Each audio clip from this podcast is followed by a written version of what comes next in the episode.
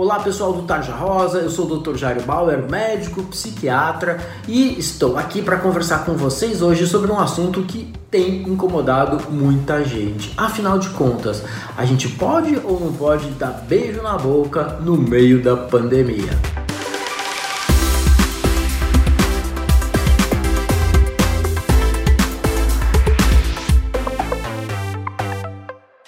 É, né, pessoal? Tem muita gente que há mais de um ano não encontra o pretendente, um namorado, o ficante, não dá beijo na boca, não dá abraço, não faz carinho, sexo então nem pensar. E aí, hein? Como é que fica? Há cerca de um ano a gente teve que mudar radicalmente a rotina de vida da gente. Então, os jovens deixaram de ir às escolas, distanciamento social, isolamento em suas casas, sair pra rua só usando máscara, sempre se protegendo. Uma série de medidas foram feitas feitas durante esse ano para tentativa de proteger as pessoas contra o novo coronavírus. O que, que aconteceu? A situação melhorou um pouco durante o ano, mas com as festas de final de ano, com as novas variantes de vírus que passaram a circular, os casos começaram a aumentar de uma maneira importante e a gente precisou novamente adotar medidas mais rígidas. E no meio disso tudo, como fica a vida amorosa, a vida afetiva, a vida sexual das pessoas? Eu sei que tinha muita gente que estava namorando lá atrás, janeiro, fevereiro de 2020, e que muitas às vezes está há quase um ano sem ver o namorado.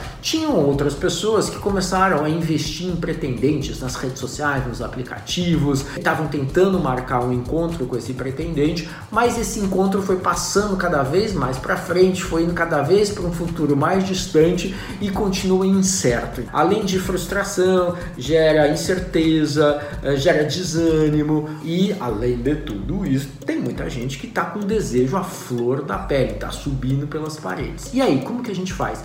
Tem algum jeito seguro de estar tá próximo, de estar tá junto, de dar beijo na boca na pessoa que a gente gosta, que a gente está afim no meio da pandemia? Não, pessoal, não tem um jeito 100% seguro da gente se proteger do novo coronavírus em um momento de intimidade com outra pessoa. A gente sabe que a maneira básica de transmissão do novo coronavírus é por secreções respiratórias, né? Então, saliva, secreções que saem pelo nariz, pela boca gotículas, tudo isso pode transmitir o coronavírus de uma pessoa para outra. Algumas pessoas estão tentando aí algumas medidas intermediárias. Ah, eu estou com muitas saudades, a gente vai marcar um encontro no lugar público, no lugar aberto, a gente vai manter uma certa distância, a gente vai usar máscara o tempo inteiro. Sim, aí a gente tem um nível de segurança muito, muito maior. Então você não está tendo proximidade, você não está tendo intimidade, você não está tendo um contato imediato ali físico com aquela pessoa. Você está de alguma forma fazendo um encontro em espaço aberto usando máscara e isso eleva claramente as suas medidas de segurança. Agora, se você quiser dar um beijo na boca, como que vai fazer, né? Do ponto de vista prático, um jeito 100% seguro de encontrar com alguém não existe. A gente tem então que administrar esses riscos. Bom, Jairo, mas eu tô na minha casa, eu não saio para fazer nada. Ele também tá na casa dele, ele não faz absolutamente nada, ele não sai nunca. As pessoas da casa dele se cuidam, as pessoas da minha casa se cuidam, não tem ninguém doente, ninguém foi infectado. Certo? Não tem como a gente se encontrar? Bom, nessa situação, a gente está reduzindo também muitos riscos. Os dois estão se cuidando e as pessoas com as quais vocês convivem também estão se cuidando. O único risco é que alguma das pessoas que mora em uma das casas pode entrar em contato com o novo coronavírus numa ida ao supermercado, numa ida à farmácia, no encontro rápido com amigos eventualmente para comer alguma coisa ou para tomar alguma coisa, enfim, entra em contato com o vírus, não apresenta sintomas e pode estar transmitindo o vírus para as outras pessoas da casa e como está todo mundo numa fase aí de incubação incubação, numa fase inicial, ninguém apresenta ainda muitos sintomas. Quando você sai de uma casa e vai para outra, você pode encontrar eventualmente uma situação dessas.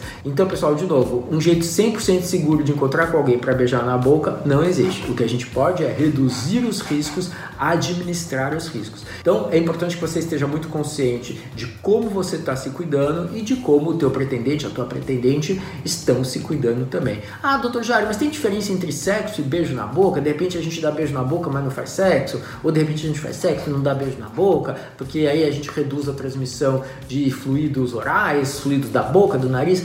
Pois é, gente, não adianta. A partir do momento que eu estou junto com outra pessoa, intimidade, você cria as condições suficientes e necessárias para um vírus passar de uma pessoa para outra. Gostou desse papo? Gostou dessa conversa? Um pouco frustrante, né? Mas infelizmente é a realidade que a gente tem nesse momento. Espero que essas informações tenham sido úteis para você. Mês que vem a gente volta com mais papo, com mais novidade.